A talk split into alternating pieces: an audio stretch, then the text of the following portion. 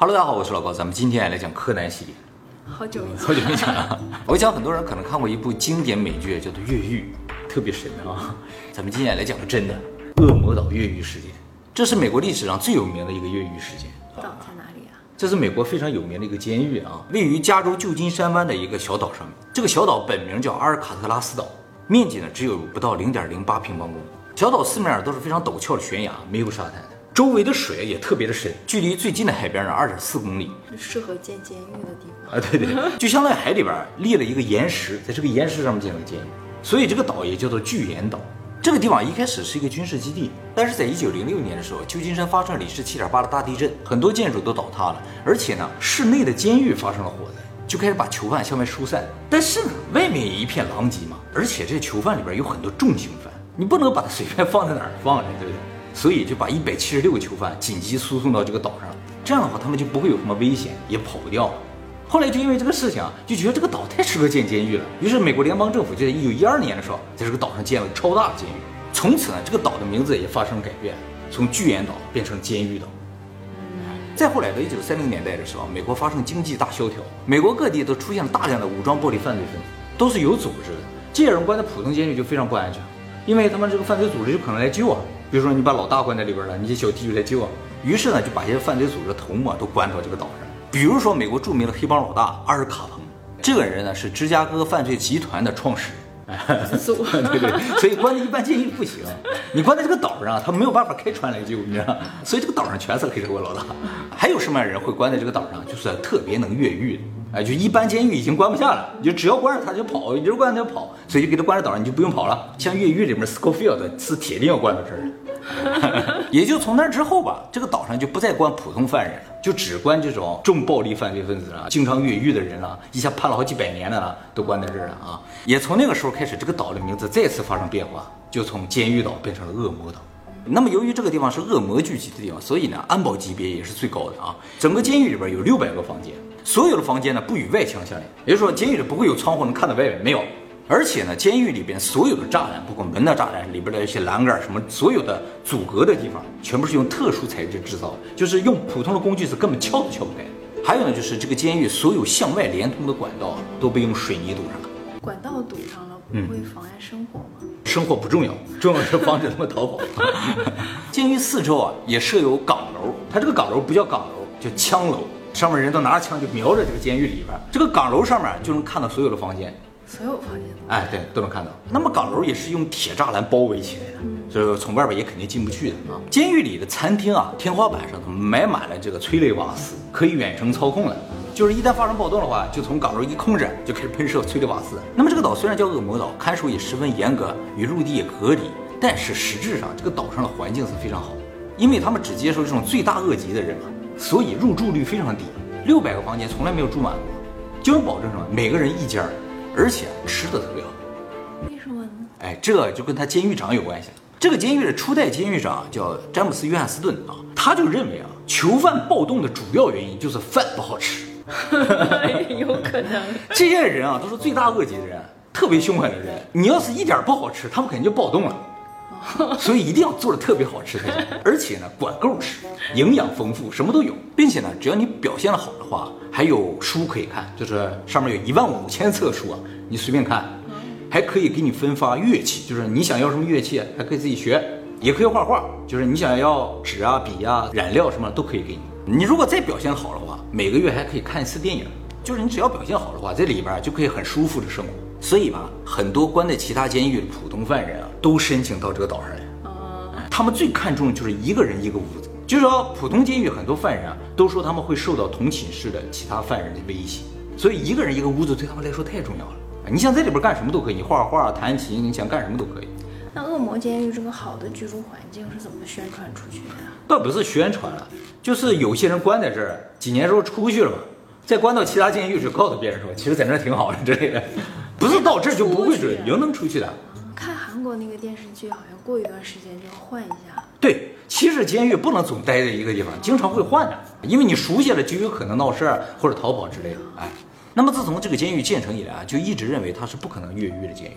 岛本身四面悬崖嘛，周围的水也很深，再一个就是周围这个海水里边啊都是鲨鱼，它这个环境啊特别独特，水特别的凉，里边有海豹，有鲨鱼，鲨鱼主要还都是大白鲨，还有一种叫扁头哈纳鲨。这个扁头花纳鲨比大白鲨小很多，大概在一点五米到三米之间。大白鲨可能六七米长都有嘛，但是啊，它有一个特点就是它是群体攻击，大白鲨都是单独行动，它是一群一群的。像这种群体攻击的鲨鱼并不多见，属于特别远古鲨鱼的一种特征，所以实质上它的杀伤力啊也不次于大白鲨。那么周围海域有记录记载的就有十一个人啊被鲨鱼攻击致死，再加上周围又是灯塔，又是巡逻船，又是港楼的，那肯定没有可能越狱啊。除非这个监狱是你设的，是吧？你还得纹个身子，是吧？那么事实上，从这个监狱建成以来，到现在已经有三十多个人尝试越狱。也有有看来并不是那么舒适。反正有些人他就想出去嘛。其中二十三个人呢被抓回来了，六个被击毙了，两个淹死了。但是在一九六二年时，也就是大概六十年前啊，有三个人成功从这儿越狱了。不能说成功越狱，而是说从这个监狱消失了。其实一起越狱的总共有四个人，但是有一个被抓了。这四个人，一个叫弗兰克·莫里斯，还有一对兄弟啊，一个叫约翰·安格林，一个叫克拉伦斯·安格林，还有一个人呢叫艾伦·韦斯特。我们先简单介绍一下这四个人。弗兰克这个人啊，特别的聪明，他在十一岁的时候被父母遗弃，就是父母都健在，但是就是不要他。不要他。从那之后呢，他就变成了孤儿，也开始犯罪。十三岁的时候，因为持有毒品和持有枪械被捕，后来又因为盗窃汽车和持械抢劫被捕，再后来呢，又因为抢劫银行被判了十年。出狱之后，紧接着就犯了这个非法入侵罪，又被捕。最后呢，就被送到这个恶魔岛来了啊。这个人被送到恶魔岛最大的原因啊，是因为他经常越狱，而且呢多次成功。所以后来啊，在进这个监狱之前，对他的智商进行了一个测定，他智商高达一百三十三，属于犯人里边最顶尖的。这个安格林兄弟俩是农民的孩子啊，两个人只差一岁。小的时候呢就不愿种地，就来混社会了。从二十岁起呢就不停的犯罪啊，主要是打劫银行。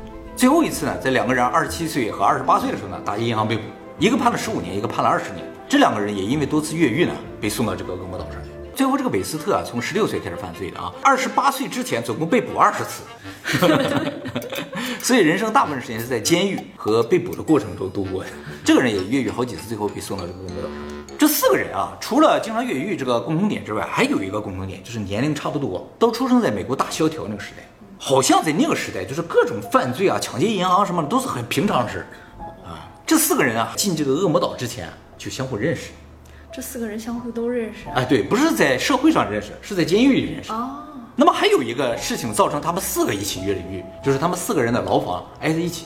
在一九六一年十二月份的时候呢，他们就开始计划越狱了。这次越狱的领导者和策划者呢，就是岁数最大的、这个智商也最高的弗兰克。首先，他们四个人啊，用半年左右的时间呢，在监狱里开始准备工具和材料。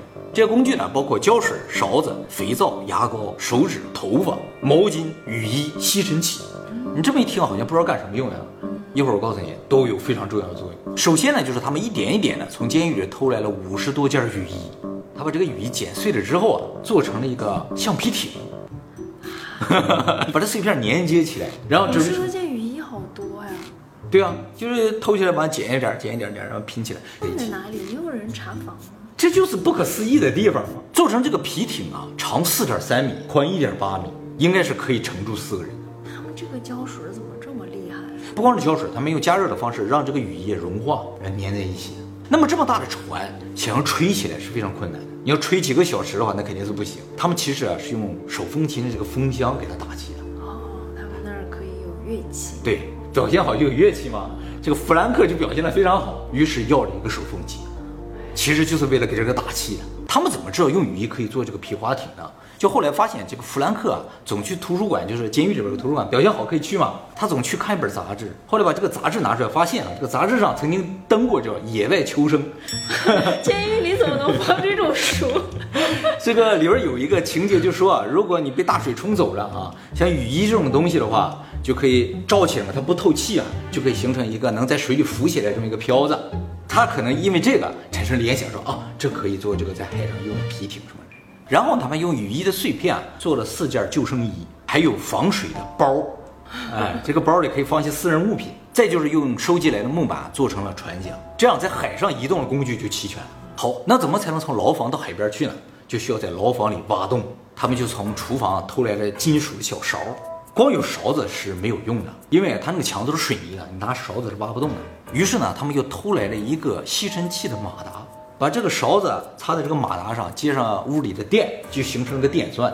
也不是随便钻的啊，他们水池的下面有一个通风口，他们就把这个通风口啊钻大，人就能爬出去。通风口出去是哪儿啊？是一个维修的走廊，就是这个监狱里边电路啊、水路的这个维修的地方，就跟越狱里边那个结构是很像的。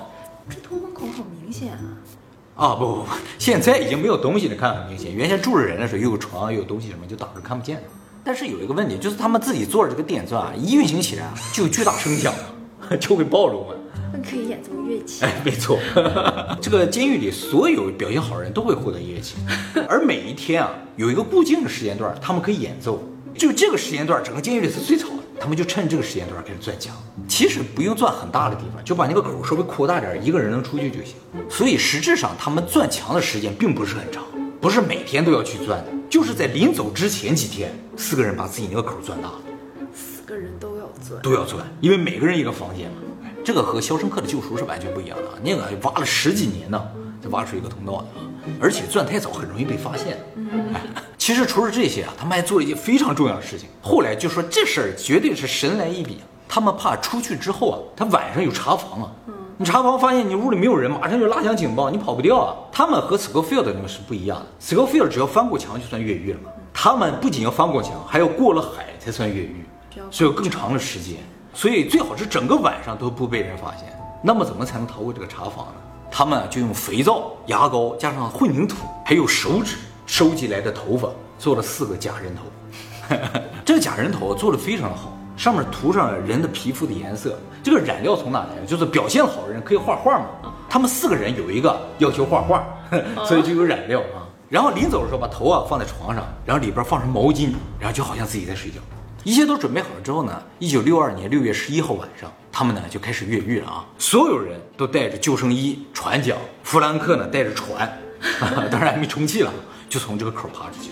这四个人当中，唯有韦斯特没有能够成功从这个口爬出去。他为什么没有爬出去？是因为当初啊，他钻这个口的时候钻大，但是前几天钻好的嘛，他怕被发现，于是用水泥啊又糊上一些。他想等跑进去把水泥扒开，他出去就完了。结果等跑进去发现水泥凝固了。他扒不开了，大晚上，他又不能发出声响，再把它给钻开呀，他就拿手一点点扒，扒了几个小时都没扒开。等他出去的时候，发现那三个人已经没有了，早都没有了。走了。哎，他们这几个人的原定的逃跑路线是这样，就是从这个口出去之后呢，顺着这个维修管道一直走到头儿，有一个楼梯啊能通上房顶。他爬上房顶之后呢，走到厨房的房顶上面，厨房上有个烟囱，顺着这个烟囱呢下到地面儿，然后再从地面儿啊顺着这个悬崖下去。到海水里边，把这个船吹起来，当然可以在这个之前就把船吹起来，然后下去之后呢，坐上船就逃走，是这么个想法。跳崖不会死啊？不矮的地方可能就几米高，高的地方可能几十米高。后来韦斯特爬出来之后，发现这三个人没有了嘛，他也按照这个原定路线上去了，上到房顶跳。崖了。没没没，他上到房顶发现太阳都快升起来了，到早上了，他又顺原路回去了，接着睡觉去。那么由于这些假人成功骗过了查房的警察，所以实质上警察发现这几个人越狱呢，是在第二天早上点名的时候。每天早上八点钟的时候，所有犯人呢要站到自己牢房的门口被点名，哎，这三个人就没出来，警察就到这屋里去了，看怎么还在那睡觉，就拿警棍碰了一下他的头，那头一下掉地上了。嗯，吓死啊，了。给警察吓坏了。后来警察都惊呆，就这几个头啊，做的这太逼真了，这五官轮廓上面上的颜色啊，都都跟真人一模一样。后来有专家看了，就说这几个头由于做的太逼真了，会引发恐怖谷效应。那么发现了这三个人不见了之后呢，警察就顺便就发现了韦斯特的房间里有个洞。韦斯特啊就如实把前因后果怎么策划的，怎么怎么逃跑，以及这些人什么时候走的，都如实交代，并且积极配合警方追捕这三个人。所以最终啊，韦斯特是没有遭到追加处罚的。那么断定了这三个人越狱之后呢，警方就拉响了警报，开始全岛搜索，也立刻派出了巡逻艇啊在海上大范围搜捕。其实接警察的搜捕不仅发现的晚，实质上大范围搜捕也是稍微晚了一些，因为他们越狱的当天，监狱的狱长不在，出去度假了。那个时候是没有手机的，就是谁也联系不上狱长，得联系老长时间才联系上了，然后开始大范围搜。后来在岛上、海上足足搜索了十天，只在海上呢发现了一根船桨，这个船桨和他们留在监狱里一根是一模一样的，就是韦斯特应该拿一根出去，结果他那根没带出去嘛，和那根是一样，哎，就说明是他们造的啊。还还有呢，发现了两件用雨衣制造的救生衣，一个在湾里发现，一个在湾外发现，漂在海上面，并没有损坏这救生衣。还有呢，就是发现用雨衣做的这个防水包，防水包里边都是安格林兄弟的相关物品，有他们的一些照片和亲戚朋友的照片。对他们对，还有一张纸，纸上写满了亲戚朋友的联系方式。所有被发现的东西啊，都非常完好精致，能够看准是花时间准备的。最终呢是没有找到气垫船的，但是呢找到了一些雨衣的残片，猜测呢这个气垫船应该是碎了，然后被浪打散了，就变成这些残片了。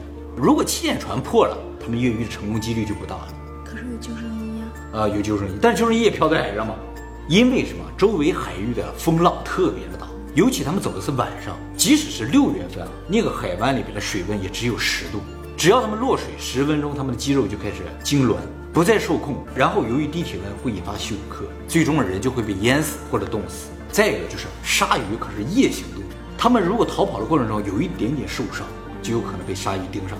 还有一个事情造成警察认为他们应该是没有逃出去，就是他们就算成功游到对岸，对岸并不是没有人烟的地方，对岸都是非常繁华的地方，到处都是人，白天晚上都是人。几个逃犯如果穿着囚服游到对面，会一下被发现。那会儿长时间有警察巡逻呀，而事实上经过长时间的走访，没有任何人看到有穿着囚服的人或者可疑的人上岸，所以呢，警方推断他们应该是被大海吞没。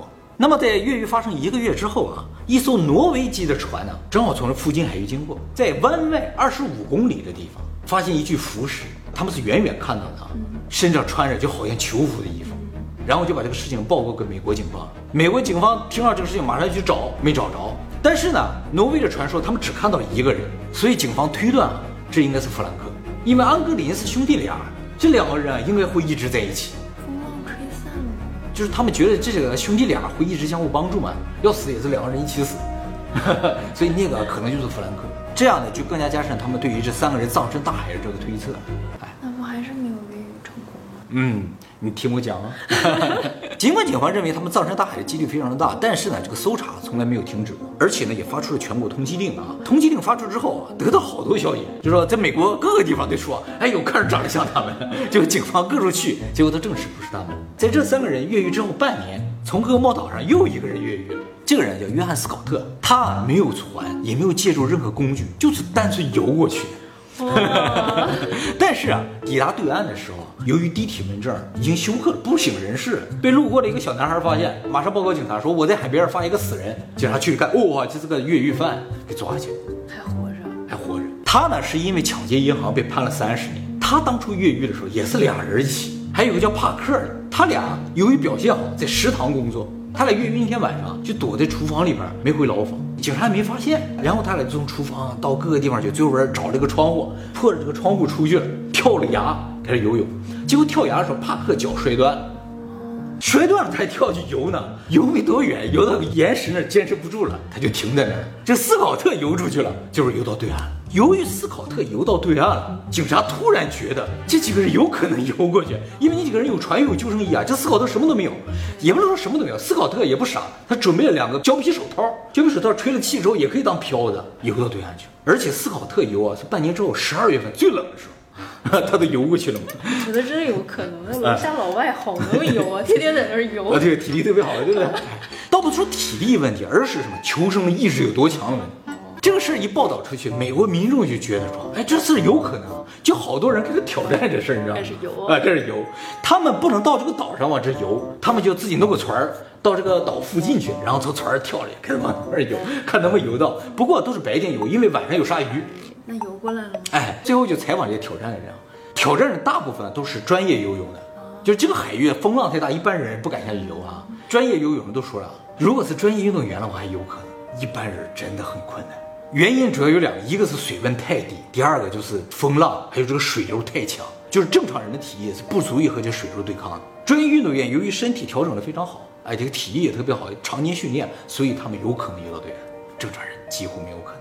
而他们得出这个结论的时候，突然间警方想起一个事儿，当年在调查这个事情的时候，也到监狱去盘问了一些囚犯，就说啊，你们对于这几个犯人有什么印象，有什么了解？一囚犯都说，安格林兄弟俩身体特别的好，运动奇才，什么运动都会，什么棒球啊，什么跑步跑的也特别的快。后来警察就查了这安格林兄弟俩，发现他俩出生在海边儿。哦，有可能真的是游泳健将。智商高，看来没有身体好有用啊。对对对，活到最后。这一下子，这安格林兄弟俩越狱成功的可能性一下增大。事实上，这个斯考特越狱之后不久，这个监狱就关闭了，而且从一九七二年开始，这个地方就开放成旅游区了，归这个国家公园管，大家只要花钱就可以到岛上去参观。有一个非常好看的电影叫《勇闯夺命岛》，就在这拍。后来这个事情五十多年都一点进展都没有，就是也不知道这几个人是越狱成功了没成功。直到二零一三年，旧金山警方突然收到一封信，信上写着这个人叫约翰，这个安格林兄弟俩，一个叫约翰，一个叫克拉伦斯嘛。这个人约翰就在信上说，我们三个人成功越狱，而且呢一起生活了一段时间。他说啊，如果你们愿意在电视上报道我这个事情的话，我就告诉你我在哪儿，而且呢我也可以回监狱里待着，但最多只待一年。不过你们得答应我给我治病。凭啥？就是你们想知道我在哪，你想破这个案的话，你就必须在电视上报道这个事情，而且给我治病。警方呢，可能认为这是个假冒的事情，就没有管他了。后来，这个真的约翰的侄子，约翰有一个妹妹，他有孩子啊。这个侄子说，他知道这三个人确实是活着，而且他知道这三个人啊出来之后一直生活在一起，生活到了一九七五年，也就是生活了十三年呢。那三个大男人生活在一起，目标有点大。对啊，有点奇怪啊。后来为了证明他这个话，他在二零一六年的时候向警方提供了一张照片。这张照片上这两个人就是他两个大爷，一个约翰安格林，一个克拉伦斯安格林。这张照片也确实拍摄于一九七五年，地点是巴西。后来警方把这张照片送给这个法医，还有各种方面的专家去鉴定了一下。专家从这个人的体征判断啊，有可能是真的，就是说从外貌、从长相上和当初他们对于这个囚犯掌握的一些资料来看，应该是一致。他呢，现在也不知道这几个人在哪啊。他说：“这个约翰大爷应该还是活着的，克洛伦斯大爷呢应该已经死了，弗兰克他就完全不知道了。其实这个事情可以完美解释他们为什么后来一直没有被发现，因为他们去了巴西嘛，这辈子都生活在巴西，就没有再回来了。那么他这个侄子的妈，也就是说安格林兄弟俩的这个妹妹啊，也跟警方证实说，他们俩越狱之后三年，每年圣诞节的时候都有给他们的母亲寄送一张贺卡，这张贺卡上没有邮票，但是署名都是安格林兄弟。”也就是说，他们呢是活下来的啊。后来警方就是公开了一部分资料，就证实了警方在六几年调查的时候就有怀疑过他们逃往巴西。为什么？因为哈，巴西当时正好遇上就是政变，而且巴西特别大，人特别多嘛。美国那些通缉犯只要逃到巴西，就基本上人间消失。他们只要伪造护照的话，就可以跑出去。倒不是说巴西就会接收这些逃犯，只是巴西当时没人管。实质上，不光美国，那个时候世界各地的逃犯都逃往巴西。有从德国人纳粹啊要受审的都逃往巴西。后来有人说，就是在巴西，因为在巴西美国人是比较少的，是吗？啊，因为巴西那个地方特别穷，巴西人都往美国跑，没有人往巴西跑。尤其政变的时候，你做正经生意的人都往回跑的，哪有往那里跑的？所以在那时候看到美国人特别的少。而安格林兄弟俩在巴西有人看上过，说在那种地。他俩不是不愿意种地 啊？对呀，到那儿去种地去，觉得他们可能还是种地好一点的。那他们在就没有结婚吗？这两个兄弟结婚嗯，后来就改名换姓了，就不知道他们是谁。现在警方分析说，他们之所以能够越狱成功啊，有几个条件。第一个呢，就是周密的计划和准备，不仅仅是智商高，而且心灵手巧，做出的船、救生衣、船桨，还有假人头都特别好，都有艺术价值。他们有这个精神头，为什么要去犯罪？对，所以怀疑当初在海上发现一些救生衣还有船桨，都是他们故意丢在那儿。让警方觉得船已经沉了，他们死在海里了。可是拿着上岸也很奇怪啊。那倒是。不应该选择丢对对对，那倒也是。拿个大船上。有可能是他们给。对他们自己给割破的，可能也是有。最重要的就是他那个防水的包，那些照片应该是故意扔在海上。这么重要的东西我都丢下了，应该是死在海里了。因为那个包没有必要扔。那么第二个越狱成功的条件呢，就是他们良好的身体状态。在恶魔岛越狱是需要巨大的体力和能量的，但是他们平时对，每天吃的都特别好，而且都能吃饱，所以啊，储备了大量的能量。再一个就是，又是电影啊，又是书籍啊，又是各种乐器啊，画画都可以，对他们 生存都有。这个金狱长还有心情度假呢，就是他是一个特别享受生活，他也希望监狱人享受生活，不要暴动，暴什么动嘛，是不是？这些好的条件就是他们越狱最大的保障。直到今天，旧金山警方也仍然在追查这几个逃犯。如果活着的话，安格林兄弟应该是九十九十一岁左右，弗兰克呢应该是九十四五岁了。按照美国的法律，要查到什么时候啊？就是所有罪犯到九十九岁就不再查了。哇，是吧？还有十年左右。其实，在这个岛上吧，狱警也不是那么用心的。对，这个监狱肯定管理上有很大的疏漏。我跟你讲啊，以前曾经发生过一次越狱的事儿啊，就是有一个人，他就拿一些破布料，他在洗衣房工作啊，拿一些破布料拼拼拼，拼了一件狱警的衣服。后来被狱警抓住了，抓住，狱警还跟他合个影，看着就好几个狱警一起照相，其实不是，有一个是自己做的。